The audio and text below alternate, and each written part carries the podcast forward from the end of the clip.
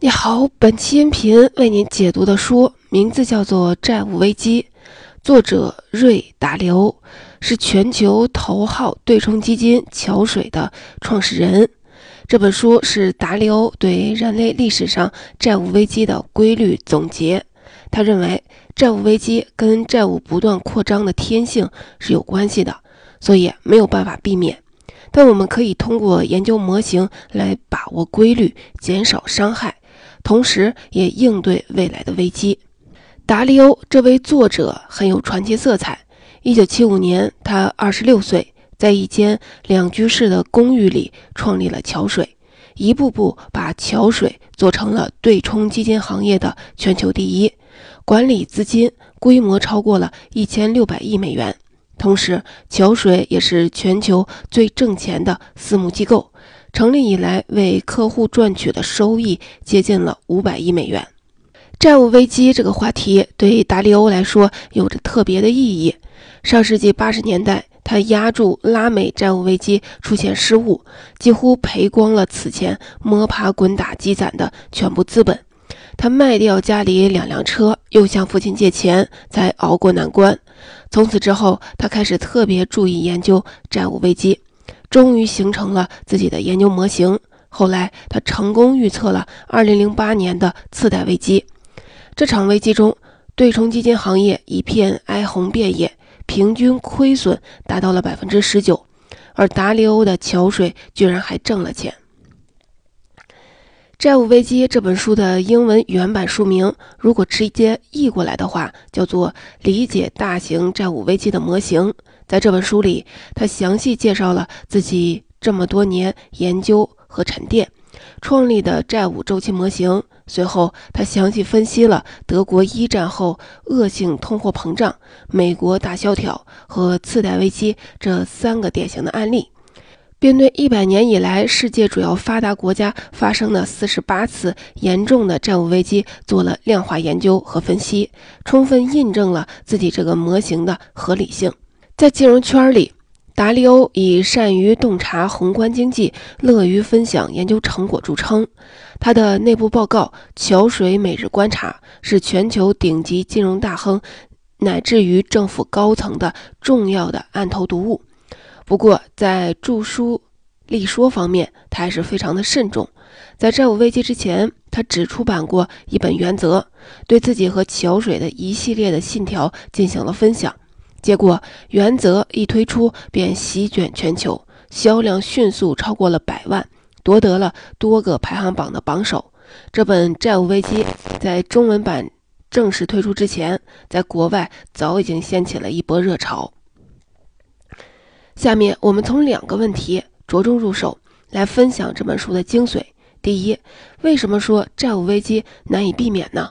第二，按照达利欧的模型，债务危机周期会经历什么样的过程呢？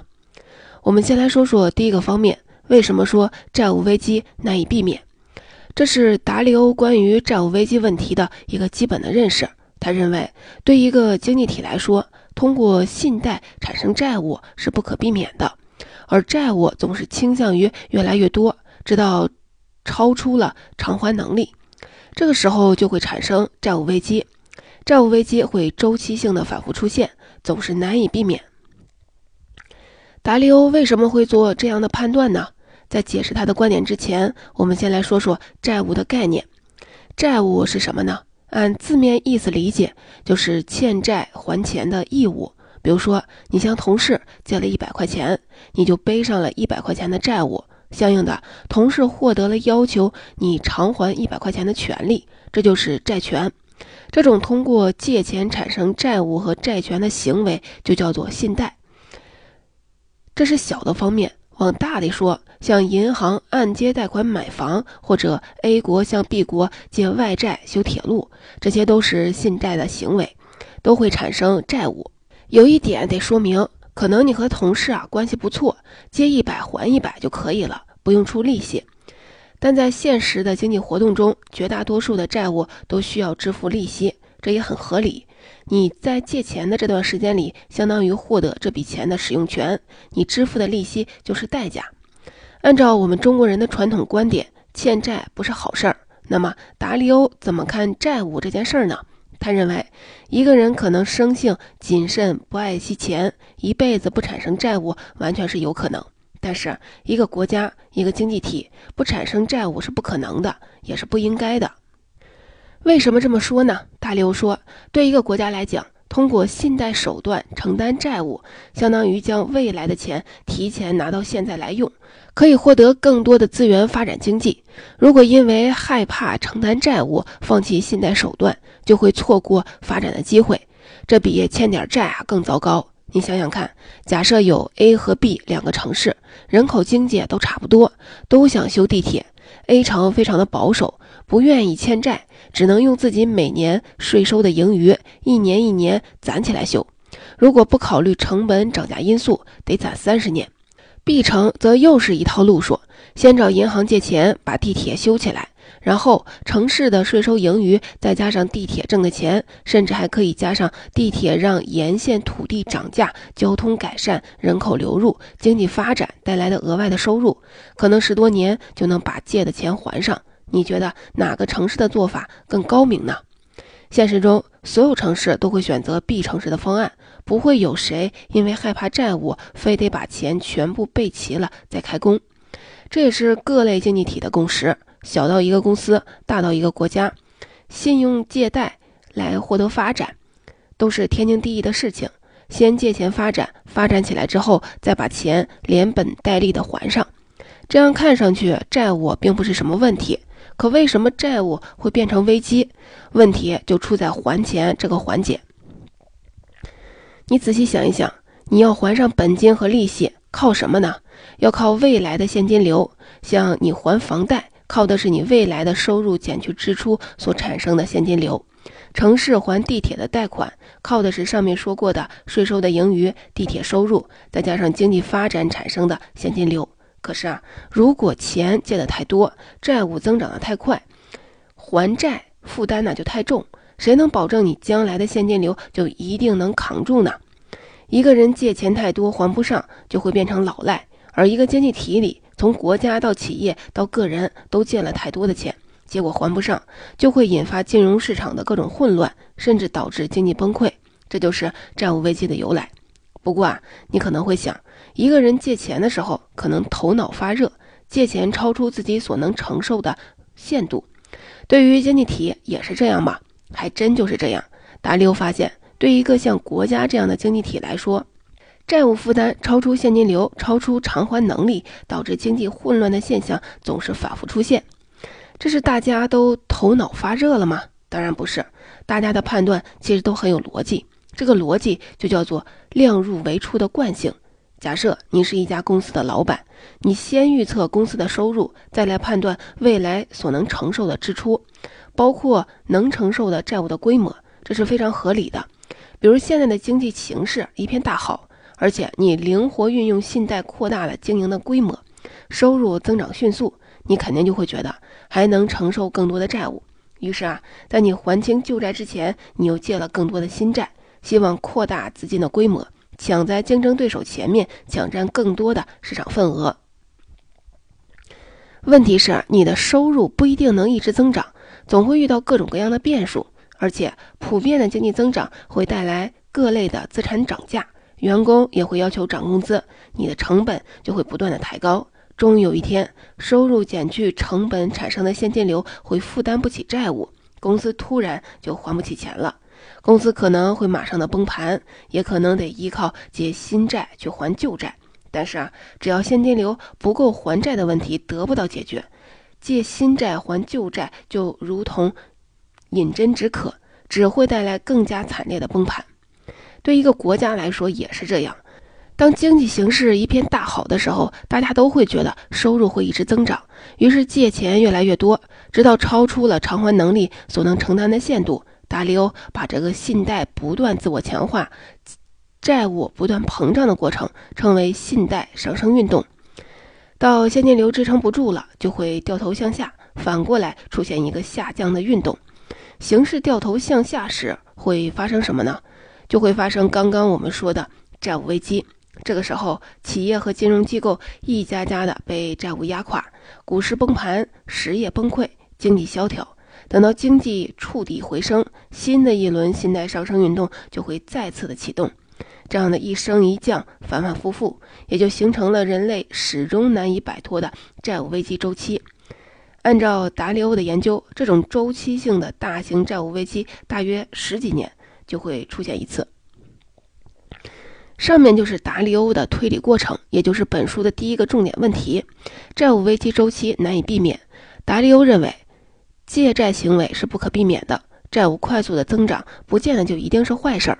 判断它是好还是坏，要看借来的资金是否合理的使用，能不能带动收入更快的增长，还得起债务。可问题是，收入增长受到各种因素制约，总是有限度的，而债务增长总是会不断的自我强化。不断的加速，直到超过了经济体所能承受的限度，就会发生债务危机。达利欧分析了一百年来四十八场各种极端经济崩盘的事件，包括我们熟悉的1929年美国大萧条和2008年次贷危机。他认为这些崩盘的本质都是周期性出现的债务危机。同时呢，在研究分析基础上，他提出了一套解读债务危机的基本模型。这就是我们要一起进入的第二个重点问题。按照达利欧的模型，债务危机大体上可以分为两类：一类是通货紧缩型的债务危机，另一类是通货膨胀型的债务危机。这两种类型有何区别呢？顾名思义，通货紧缩型的债务危机，危机爆发的主要表现是市场陷入流通货币紧缩的状态，流通的钱不够了。你想想看。一切金融活动和经济活动不都需要货币作为媒介吗？媒介不够了，自然会导致交易萎缩、经济萧条。这一类型是债务危机的基本类型，主要发生在那些货币自主、债务以本国货币为主的国家。美国次贷危机就是这种情况。那么，如果一个国家不能自主制定货币政策，债务又多以外币形式存在，又会出现什么情况呢？这种国家若是发生货币危机，在经济萧条的同时，往往会出现资本外流，本国货币严重的贬值，汇率一落千丈，这和通货膨胀的情况相似。因此，这种类型被称为通货膨胀型经济危机。德国一战之后发生的严重的经济危机，带来恶性的通货膨胀，就是这种情况。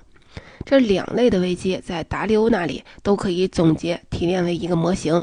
这个模型由六个阶段构成，先是上升过程的三个阶段，分别是早期、泡沫、触顶，然后是下降过程的三个阶段，萧条、去杠杆、正常化。我们记住这一升一降就可以了。这个周期具体会经历什么呢？我们结合美国次贷危机这个最经典的案例来看一个通货紧缩型债务危机周期的完整的过程。先来看上升过程。美国次贷危机大爆发是在2008年，不过作为一轮完整的债务周期，要从2001年左右就开始算起。2001年，美国出现了一次不太严重的经济衰退，随着进入比较正常的发展节奏，经济稳步增长，从个人到企业再到国家，大家开始一点点的增加负债，负债规模不断的扩大，但增长的速度要低于收入的增长。这是达利欧模型里的最早期的阶段，这是一个健康的黄金年代。到负债规模增长速度超过了收入增长，黄金年代就结束了，泡沫就来了。泡沫这个词挺形象，你想想吹泡泡的情景，一点点的肥皂水就可以吹成一个泡泡，泡泡越吹越大，但无论吹多大，它其实还是那么点儿的肥皂水。这个阶段的状况就跟吹泡泡差不多。一方面，经济数据一片大好，市场热火朝天，大家的情绪也越越来越乐观；而另一方面，支撑起大好的局面的，其实主要是债务规模的不断膨胀。这时候的美国正是如此。从2004年到2006年，在这段时间，美国经济增长率稳定在百分之三到百分之四之间，对美国来说算是非常不错的。失业率低于了长期的平均水准，通货膨胀率也不高。三年股市回报达到了百分之三十五，大多数的经济数据看上去都非常的漂亮，但是支撑起这些漂亮数据的是债务规模的不断膨胀。大家在乐观情绪驱使之下都去借钱，金融机构在乐观情绪驱使下疯狂的投放信贷，债务人借到的钱存入了金融机构，形成新的存款，金融机构再把存款投放出去，形成更多新的信贷，也在给经济循环不断的创造货币投放。钱多了，各种资产价格都会水涨船高，债务人借钱时能抵押的资产价格也上升了，于是又可以借更多的钱。大家都在玩以小博大的杠杆游戏，市场热火朝天，股市啊牛气冲天。其实都是加杠杆吹泡泡的结果。这种情况在当时美国的房地产市场表现得特别明显。大家都认为房价会一直的涨，房贷的门槛也越来越宽松。很多收入不稳定、还不起贷款的人也获得了金融机构的贷款。这种贷款信用较低，安全性啊较差，所以叫做刺激贷款。按理说，这种贷款风险很大。可是，在市场普遍乐观的情况下，大家觉得这样的刺激的贷款也不会出什么问题。就这样，资金流入推高房价，房价高了会吸引更多人买房。想买房没钱怎么办呢？那就接着借钱，买了一套还不够，还要借更多的钱，上更高的杠杆，买更多的房。大家都要买房，可房就这么多，会带来什么结果呢？当然就是房价上涨。于是，房价在三年间被推着上涨了百分之三十。如果从两千年开始算，房价上涨了百分之八十多，刷新美国一个世纪以来房价上涨速度的记录。与此同时，到二零零六年，美国家庭债务占可支配收入的比例已经达到了百分之一百二，说明很多家庭已经是入不敷出了。终于到了二零零七年，美国的泡沫达到了顶部。顶部是什么情况呢？就是大家都觉得市场还能更好，但市场已经没法变得更好了，因为经济能够产生的现金流已经还不起债，也不能靠借新债还旧债的把戏维持下去。泡沫到顶了会破，市场到顶了呢就会掉头向下，上升过程就会逆转成为下降的过程。对美国来说，捅破泡沫。引发局面急转直下的导火索是拖欠房贷的人越来越多，部分放贷太猛的金融机构开始面临困境。这种困境有多可怕呢？你可以设想一下：一方面，放出去的贷款收不回来，都变成了坏账；另一方面，越来越多的存款者知道金融机构面临困境，纷纷要求取钱，两头夹击。毫不夸张地说，连跳楼的心都有了。这就是金融机构最害怕的挤兑。在挤兑的打击下，金融机构开始倒闭，乐观情绪一夜之间荡然无存，房价掉头向下，越来越多的人还不起房贷，甚至主动的违约，把越来越多的金融机构拖入了困境。挤兑和破产像雪崩一样开始蔓延。要都是小银行、小机构倒也就罢了，可房地美和房利美这样的规模巨大、影响巨大的金融机构也都被拖下了水。要知道，他们是专门发放房贷金融机构，在泡沫阶段，他们为房地产市场提供了足足五万亿美元的债务规模，其中很多都是次级贷款。在泡沫阶段，没人在乎次级贷款的风险；到了萧条阶段，次级贷款几乎都成了收不回来的坏账。两家巨大的金融机构一下子就陷入了困境。很多其他的金融机构因为手持大量的由次级贷款衍生而来的金融产品，也开始面临挤兑，一家接着一家陷入了困境。从贝尔斯登到雷曼兄弟，再到美林，华尔街最大的五家投资银行竟然有三家轰然倒下。然后危机向其他领域和实体经济蔓延。友邦保险的母公司美国国际集团一个季度的亏损高达了六百多亿美元。连通用汽车也陷入了需要破产保护的境地。到二零零八年，美国股市跌去了百分之四十，第四季度失业率达到了百分之十，达到五十多年来的最高水平。这就是达利欧模型所描述的萧条阶段的典型场景。萧条阶段之后，紧接着是漫长而痛苦的去杠杆阶段。我们在前面说过，在泡沫阶段是不断的加杠杆吹泡泡。导致债务过度的膨胀，超出了现金流所能承担的限度，终于导致了崩盘。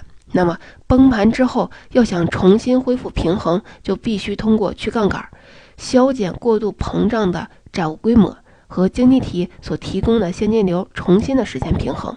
只有走完了这一步，才能走完整个债务危机的周期，回到正常化的阶段。美国经历了这个痛苦的阶段，为了防止经济彻底的崩盘，政府对重要的金融机构进行了保护，同时通过降低利率和变相的印钞的办法刺激经济。与此同时，大量不那么关键的金融机构和企业倒闭，大量债务成为坏账，在经济循环当中消失，大量企业和居民承受损失。通过这个痛苦的过程，杠杆慢慢的降了下来，债务规模也得到了缩减。终于到了二零一一年，美国经济慢慢的平稳，这才重新回到了正常化的轨道，上升过程和下降过程都走完了，一个完整的债务危机周期也就完成了。说完通缩型债务危机这种基本的形态，我们再来简单的说说通胀型债务危机的情况。从早期到泡沫再到触顶，它的表现啊差不太多，只是到了萧条阶段之后，情况会有一些变化。如果一个国家发生通胀型的债务危机，并进入了萧条阶段，又会发生什么呢？除了金融机构和企业倒闭、经济崩盘之外，还会出现外资加速的逃离、外汇储备快速的消耗的情况。大家不仅不信任这个国家的金融机构，连它的货币也不信任了，连本国资金都在想方设法的避避险。结果就显而易见，这个国家的货币会急剧的贬值，汇率呢一落千丈，在特定的情况下还有可能引发恶性的通货膨胀，开动马力印多少钱都没有用，钞票价值连手指都可能不如。举个例子，一战之后的德国。就曾在战争赔款的外债的压力之下，陷入了这样的恶性通胀。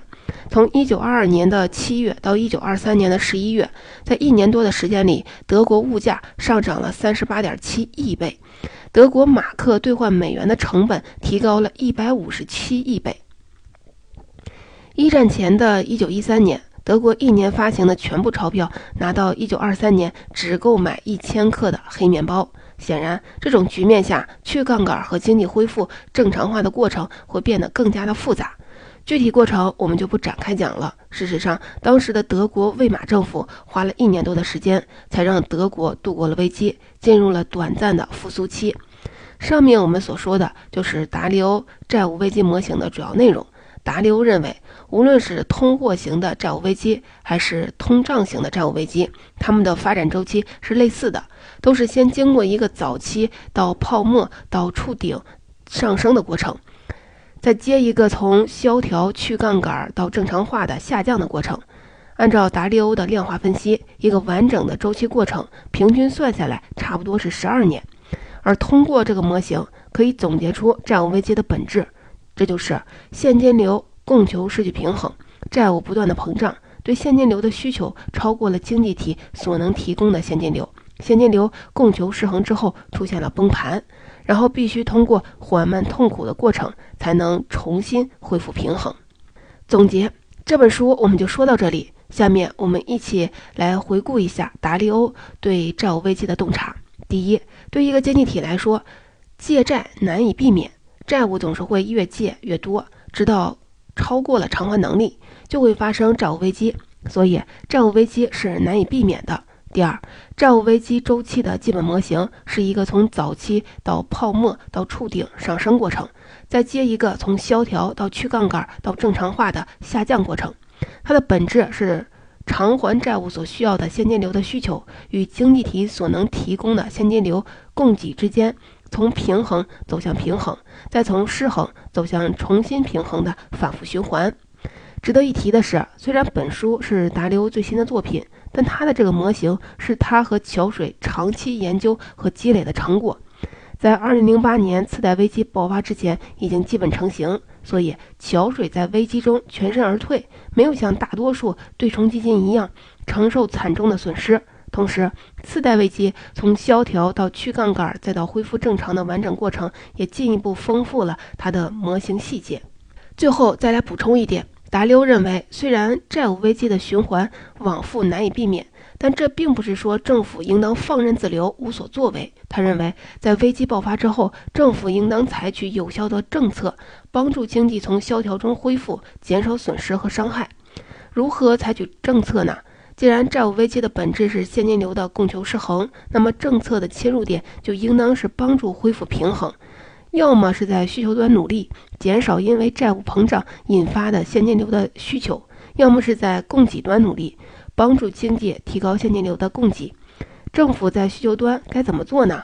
大刘认为，应当主动的引导债务重组，帮助经济更快更稳的去杠杆，减少现金流的需求，让那些不该救也救不了的僵尸企业、僵尸机构带着他们的债务包袱退出经济循环。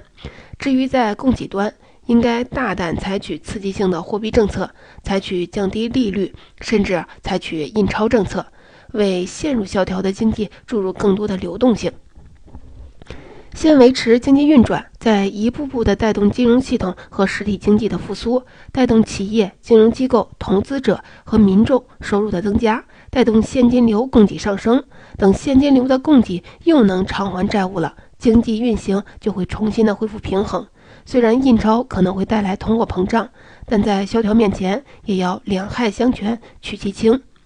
那么，怎么评价美国政府在次贷危机爆发之后的表现呢？按照达利欧的看法，无论是需求端还是供给端，美国的表现都还是不错的。在需求端，美国政府为了避免经济崩盘和社会的动荡，对一些重要的金融机构进行了保护和支持，同时采取了存款保险等等措施，保护了普通百姓的小额存款。但是，政府并没有保护所有的金融机构和企业，这种态度节约了这种态度节约了政府的财政资源。也达到了通过破产和债务重组削减了债务规模的目的。至于供给端，美国比较果断地选择了刺激政策，先是降息刺激，为经济注入了流动性。在十次降息之后，利率已经降到了零，利率刺激已经失效了，而经济萧条仍然没有什么起色。美联储就大胆地采取了变相的印钞的政策。这种政策就是前几年我们经常在新闻里听到的所谓的量化宽松政策。具体做法就是美联储印钞，但印出来后并不是派发给大家，而是按照一定的规模在公开市场买入国债和其他的一些与房地产相关的债务，以此为经济注入流动性，同时也直接的削减了债务规模。可以说，量化宽松兼顾了增加供给端和减少需求端的双重目标。到二零一二年，美国一共进行了四轮的量化宽松。虽然这个政策仍然存在争议，但达利欧认为，量化宽松对美国在较短的时间内走出萧条、完成去杠杆、重回正轨，还是起了不小的作用。至于美国政府在次贷危机中的整体表现，达利欧表示，虽然政策不是十全十美，特别是因为国内政治的问题，在排除政治因素影响、达成共识方面走了一些弯路。但总体上看，相对以前历次的债务危机，已经有了明显的进步。也正是因为这样，达利欧相信，即使债务危机周期不可避免，只要认真的研究，不断的积累经验和教训，人类的表现就会越来越好，还是有希望的。